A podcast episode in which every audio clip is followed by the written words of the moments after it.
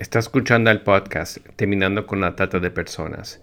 Este es el episodio número 91, películas y documentales como herramientas de concientización y prevención.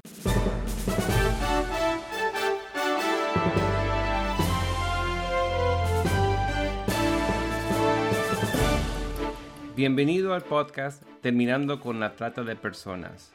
Mi nombre es Gilbert Contreras y mi nombre es Virginia Contreras. A través de nuestros episodios, que se emitirán cada dos semanas, buscaremos empoderarlo a usted con herramientas para estudiar el asunto, ser una voz y hacer una diferencia para terminar con la trata de personas. Buenos días, Virginia. Buenos días, Gilbert. Si bien en este episodio vamos a comentar algunas películas y documentales sobre trata de personas para concientizar sobre este delito, sería importante volver a repasar algunas de las formas sugeridas en que puede cada uno contribuir en combatir la trata de personas. Me parece excelente comenzar así, ya que creemos que cualquiera puede unirse a la lucha contra la explotación de seres humanos. Como siempre decimos, nadie puede hacerlo todo, pero todos podemos hacer algo para terminar con la trata de personas. Compartamos entonces algunas ideas que se pueden considerar para sumarse a esta causa. En primer lugar, es crucial conocer los indicadores o signos de la trata de personas para que podamos ayudar a identificar a una posible víctima de trata en nuestros vecindarios. La capacitación en concientización sobre la trata de personas necesita llegar a individuos, empresas, profesionales de la salud, administradores y trabajadores de hoteles, socorristas, agentes de la ley, educadores, etc. ¿Recuerdas, Gilbert, cuáles serían algunas pistas que ayudarían a identificar a una víctima de trata? Podría comenzar mencionando la importancia de buscar más allá de lo superficial, es decir, Observar, por ejemplo, si una persona está acompañada por otra persona que la controla o no la deja hablar. Considerar si la persona que sospechamos que puede ser víctima no tiene control sobre su tiempo, su pasaporte o, documentos. Si está acompañada en la entrada y la salida del trabajo o si vive y trabaja en el mismo sitio. Si está endeudada con su empleador o jefe o si tiene incapacidad de dejar su trabajo si tiene moretones, si sufre depresión, miedo, sumisión, etc. Y si sospechamos que alguna persona en estas condiciones es víctima de trata y usted nos está escuchando en los Estados Unidos, informe sus sospechas a la policía llamando al 911 o a la línea del Centro Nacional de Recursos para la Trata de Personas que funciona los 7 días de la semana, las 24 horas al 1-888-373-7888. Si usted vive en Argentina, el número para reportar sospechas de trata es el número 145. Y si nos escucha desde otro país, conozca cuál es la línea directa anónima y disponible las 24 horas, los 7 días de la semana en su país. ¿Qué más podemos hacer para sumarnos a esta lucha? Es importante no solo enfocarnos en la trata sexual, sino también en la trata para explotación laboral. ¿Cómo? Siendo un consumidor consciente e informado. Es decir, averiguar cuál es su huella de esclavitud, preguntando, por ejemplo, quién recogió sus tomates o hizo su ropa, consultando la lista de bienes producidos por trabajo infantil o trabajo forzado del Departamento de Trabajo de su país, alentando a las empresas a tomar medidas para investigar y prevenir la trata de personas en sus cadenas de suministro, publicando la información para la concientización también de otros consumidores. Para averiguar si algún producto que quisieras comprar está fabricado o está hecho con algún tipo de esclavitud laboral, puedes descargar la aplicación que se llama Sweat and Toil. El enlace estará en nuestros recursos. Otras ideas para considerar es ofrecerse como voluntario y apoyar los esfuerzos contra la trata en su comunidad que realiza su gobierno o las ONGs reconocidas y serias, etc. tal vez hasta organizar una recaudación de fondos y donar las ganancias a una organización responsable y eficiente en su lucha contra la trata. Algo también importante es animar a las escuelas locales en su zona a incluir la esclavitud moderna en sus planes de estudio. Como padre, educador o administrador de la escuela, tener en cuenta cómo los tratantes se dirigen a los niños en edad escolar y proporcionar entrenamiento acerca de los peligros de los depredadores en Internet. Asimismo, los estudiantes pueden unirse para establecer un club universitario para crear conciencia sobre la trata de personas e iniciar acciones en toda la comunidad local. También solicitar que se incluya la data de personas en los planes de estudio universitario. Si eres estudiante universitario, considerar hacer uno de sus trabajos de investigación sobre el tema relacionado con la trata de personas en tu país. ¿Qué más? Fundamentalmente, estar bien informado es clave. Para esto animamos también a configurar una alerta web, por ejemplo en Google Alert, para recibir noticias actuales sobre la trata de personas en su sitio. Familiarícese con los materiales de concientización pública disponibles en su país, etc. Otra opción es considerar trabajar con una comunidad de fe o, congregación religiosa local para ayudar a detener la trata apoyando a un proveedor de servicios a las víctimas. En nuestro caso, alentamos también a incluir a los devocionales privados y comunitarios oración con nuestra guía de oración contra la trata. También podemos desafiar a empresas y negocios a proporcionar empleos, pasantías, capacitación y otras oportunidades a los sobrevivientes de la trata de personas. ¿Algunas ideas para profesionales que quieren sumarse? Por ejemplo, los proveedores de atención médica, para ellos es vital que aprendan cómo identificar los indicadores de la trata de personas y para poder ayudar a las víctimas. Con la asistencia de organizaciones de lucha contra la trata, tal vez hasta pueden prestar atención de bajo costo a las víctimas de la trata. A los abogados, animarlos a ofrecer a las víctimas de trata servicios legales. En cuanto a los periodistas, recordemos que los medios de comunicación juegan un papel enorme en la formación de percepciones y la orientación de la conversación pública sobre este delito.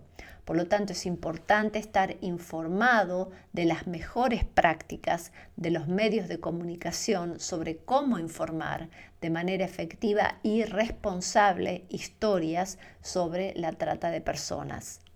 Finalmente, y para entrar al tema de hoy, otra idea es organizar un evento de concientización para ver y discutir películas sobre la trata de personas. Por ejemplo, aprender cómo existe la esclavitud moderna hoy en día viendo un documental de investigación sobre la trata sexual o descubrir cómo la trata de personas puede afectar a las cadenas mundiales de suministro de alimentos.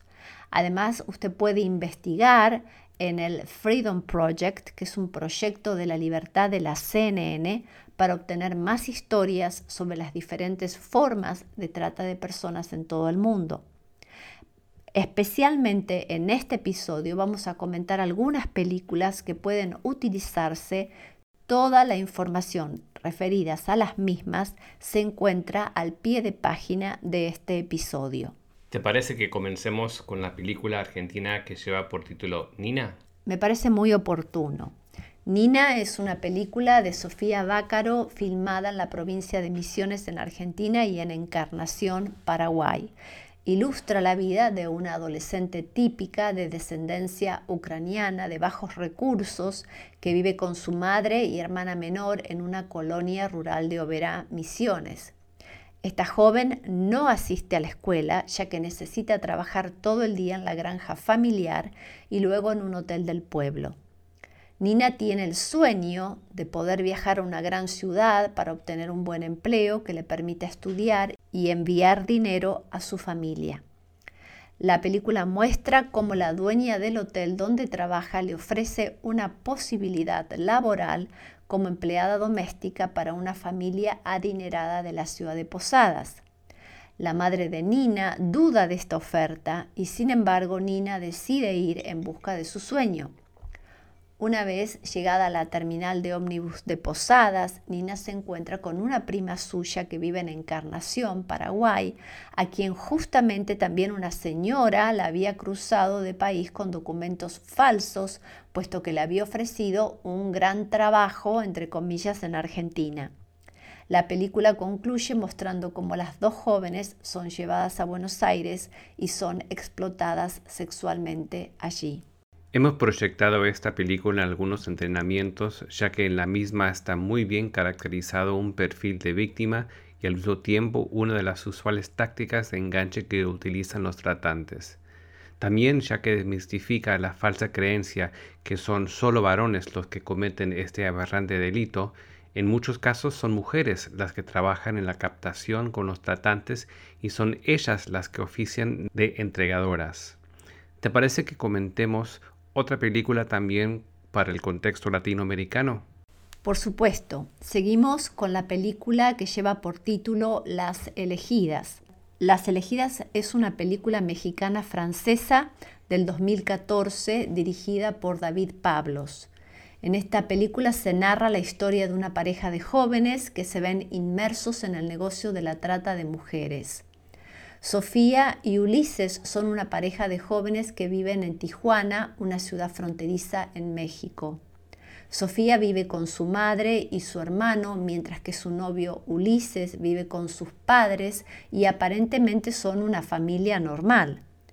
Pero la familia de Ulises se dedica a la trata de personas. El padre de Ulises lo obliga a entrar al negocio y es así como Sofía se convierte en la primera víctima de su novio. Ulises se enamoró de Sofía, así que va a intentar luego sacarla del infierno al que él mismo la metió. Mientras que Ulises busca la manera de rescatarla, Sofía tendrá que sufrir los horrores de la trata de personas. Hemos hablado en otros episodios de la táctica de Loverboy o del Romeo que enamora a una chica para luego venderla o bien explotarla él mismo. Sí, también teniendo en cuenta América Latina, podemos recomendar la película Volviendo, que tuvimos el privilegio de estar en su presentación en una conferencia en los Estados Unidos en el 2012. Este documental, Volviendo, sigue a tres cineastas mientras investigan para un largometraje acerca de la esclavitud sexual en América Latina pero después de un peligroso viaje a través de una docena de países latinoamericanos, sus corazones cambian por el quebrantamiento de las víctimas y su búsqueda para hacer una película se convierte en una historia convincente dentro de sí misma. Con entrevistas de primera mano en las calles del comercio sexual latinoamericano y la primera línea de esta injusticia social, esta película volviendo descubre al adversario, descubre al aliado y se une al avance contra la trata de personas para explotación sexual. ¿Cuál es la próxima película que vamos a recomendar? La película se llama La mosca en la ceniza, que es una película argentina estrenada en el 2010 con guion y dirección de Gabriela David. Es un drama que gira en torno a la amistad de dos jóvenes del interior del país que mediante engaños son traídas a la gran ciudad para ser explotadas en la prostitución. El film gira en torno a la amistad de estas dos chicas muy diferentes entre sí y se utiliza la historia de la mosca, esa de que a pesar de ahogada puede resucitar si se la cubre de cenizas como una imagen. Una vez más, vemos la táctica de falsas ofertas de trabajo como estrategia de captación.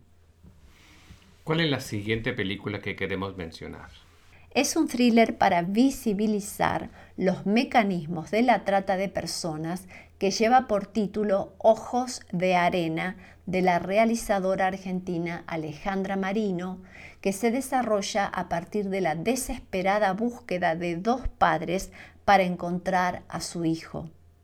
Todo comienza con las figuras de Carla y Gustavo. Ella es psicóloga forense y alguien se lleva a su hijo cuando protegía a una joven víctima de la trata. La desaparición de ese niño no fue casual e intentar encontrarlo se convertirá en la obsesión de sus atribulados padres.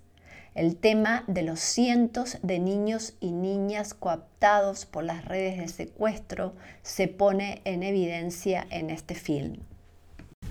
Sé que la siguiente que vas a mencionar es muy utilizada en conferencias de concientización alrededor del mundo. Así es, es la película que se llama Nefarious Merchant of Souls, Nefario Mercader de Almas. Tal vez algunos se preguntan qué significa nefarios. Nefarius, nefario en español, significa alguien que es malvado o bien una acción o actividad malvada o criminal. ¿Y cuál es el argumento? Nefarius es una película documental estadounidense del 2011 sobre la trata de personas, específicamente la esclavitud sexual.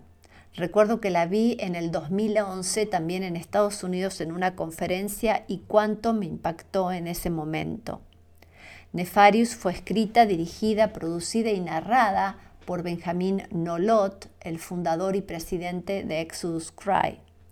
Nolot, quien viajó a 19 países para recopilar el contenido de la película, dijo que el propósito de la película es llamar la atención de la gente sobre el tema, pero también inspirarlos en términos de lo que pueden hacer para tomar una posición contra esta injusticia. Los entrevistados en Nefarius incluyen extratantes de personas, trabajadores humanitarios internacionales, trabajadores sociales, psicólogos, expertos en derechos humanos y ex víctimas de la trata de personas. La película incluye una entrevista con un hombre que se refiere a sí mismo como Vlad, que anteriormente traficaba con seres humanos y drogas en Europa durante 11 años. Vlad explica que los tratantes de personas controlan a sus víctimas drogándolas, abusando físicamente de ellas o amenazando con abusar de ellas. Afirma que los tratantes se consideran más exitosos cuando las niñas explotadas comienzan a responder de inmediato frente a los gritos o a las órdenes de una sola palabra. Vlad describe haber golpeado a las niñas que intentaron huir y dice que sintió poco remordimiento después de tales incidentes. Es que las grandes sumas de dinero involucradas lo hicieron indiferente al destino de las chicas.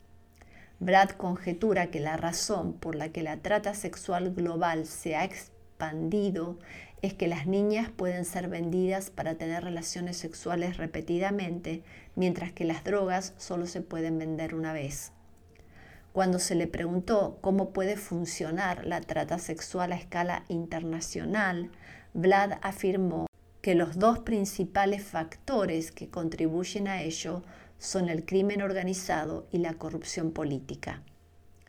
El tema está presentado desde una cosmovisión cristiana, Nefarios cubre la trata de personas en los Estados Unidos, Europa Occidental y Oriental y el sudeste asiático.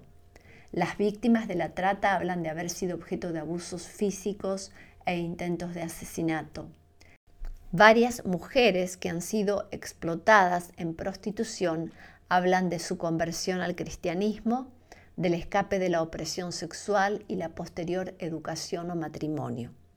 La película termina con la afirmación de que solo Jesús puede sanar completamente a las personas de los horrores de la esclavitud sexual.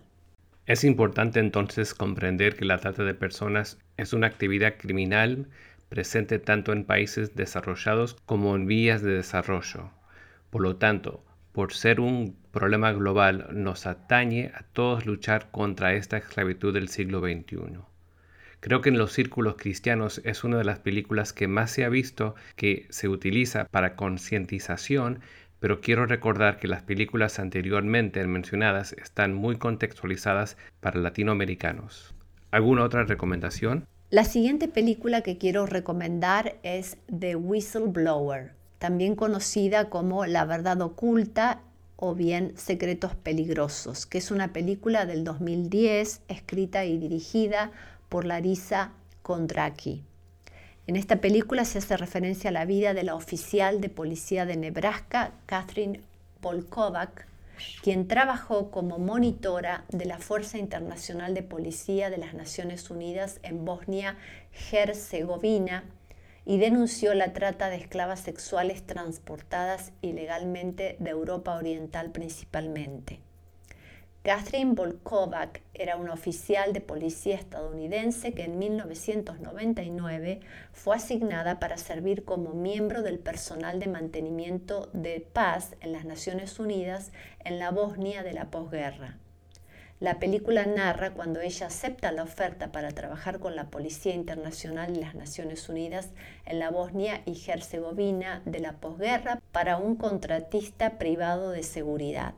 La oficial Volkovac fue despedida de su trabajo después de tratar de investigar un escándalo de trata sexual allí, descubriendo la corrupción y el crimen aún dentro de su propia organización, que la llevó a enfrentarse al desafío de exponer a los culpables. Específicamente, mientras estaba allí, descubrió una red bosnia de trata sexual que servía y era facilitada por los empleados de la contratista privada de seguridad, con las fuerzas de paz internacionales haciendo la vista gorda. Sin embargo, más tarde ganó una demanda por despido injustificado. La película recorre la vida de Raya, una joven ucraniana, y su amiga Luba, quienes son vendidas a una red bosnia de trata sexual por un familiar. Raya escapa con Irka, otra chica obligada a prostituirse, y son enviadas a un refugio para mujeres para víctimas de trata de personas. Mientras investiga su caso, la oficial Volkovac descubre una red de esclavitud sexual a gran escala utilizada por personal internacional. Ella convence a Raya e Irka para que testifiquen contra sus tratantes en la corte, garantizando su seguridad. Sin embargo, un funcionario indiferente de la ONU deja a Irka en la frontera entre Bosnia y Serbia cuando no puede presentar un pasaporte. Aunque fue rescatada del bosque por la oficial Volkovac, la joven Irka tiene demasiado miedo de continuar con el juicio. Mientras tanto, Raya es recapturada por los tratantes después de que un policía corrupto interviene en la entrega. Para disuadir a otras chicas de huir y hablar con las autoridades, los tratantes hacen un ejemplo de Raya al violarla brutalmente frente a ellas. Cuando lleva el escándalo a la atención de la ONU, la oficial Volkovac descubre que esto ha sido encubierto para proteger lucrativos contratos de defensa y seguridad. Sin embargo, encuentra aliados en su investigación. Madeleine Rees, jefa de la Comisión de Derechos Humanos, y el especialista en asuntos internos Peter Ward. A medida que su investigación continúa, la oficial Volkovac se encuentra con amenazas en su contestador automático y callejones sin salida cuando los superiores anulan y cierran todos los casos de asuntos internos. Aún así, ella continúa tratando de encontrar a Raya y finalmente la localiza en una redada pero Raya se niega a venir con ella. Unos días más tarde, Raya es encontrada muerta después de haber recibido un disparo en la cabeza por uno de los tratantes. La oficial Volkovac envió un correo electrónico a 50 altos funcionarios de la misión detallando sus hallazgos y como consecuencia es despedida de su trabajo. Ella y el especialista en asuntos internos Ward adquieren evidencia de un funcionario que admite el escándalo antes de que se vea obligada a abandonar el país y ella lleva su investigación a la BBC News. Los créditos finales de la película señalan que después de la partida de la oficial Volkovac de Bosnia, un número de fuerzas de paz fueron enviadas a casa, aunque ninguno enfrentó cargos criminales debido a las leyes de inmunidad. Como hemos mencionado en otras oportunidades, la trata de personas también existe debido al nivel de corrupción en muchos organismos y entidades públicas y privadas. Para finalizar, creo que tenés otra película para comentar. Sí, otra película es Trafficked, Traficada, que es una película estadounidense del 2017 dirigida por Will Wallace, que se sitúa en California, donde Sara, con 18 años, tiene que dejar su hogar de acogida y se le ofrece capacitación para ser camarera para trabajar en cruceros. Ella acepta, pero en su lugar es vendida a los tratantes sexuales por otra mujer.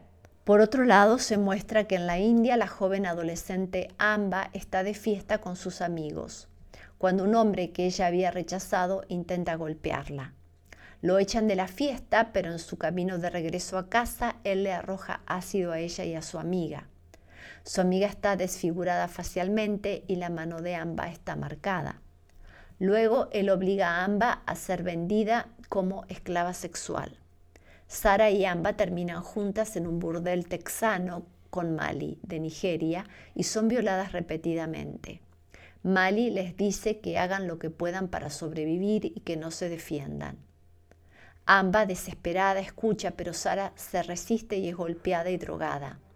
Amba queda embarazada y Simón, el dueño del burdel, se entera y le hace tomar pastillas para tener un aborto.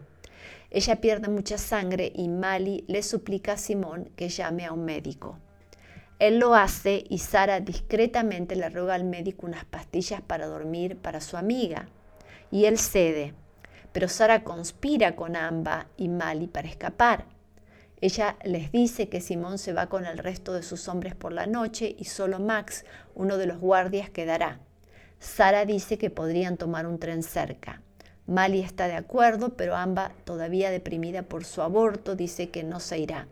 Ella piensa que su familia se avergonzaría demasiado de ella cuando se enterara de lo que estaba haciendo. Sara pone las pastillas para dormir en la bebida del guardia Max y una vez que él está dormido, ella se escabulle con Mali. Amba cambia de opinión y va con ellas.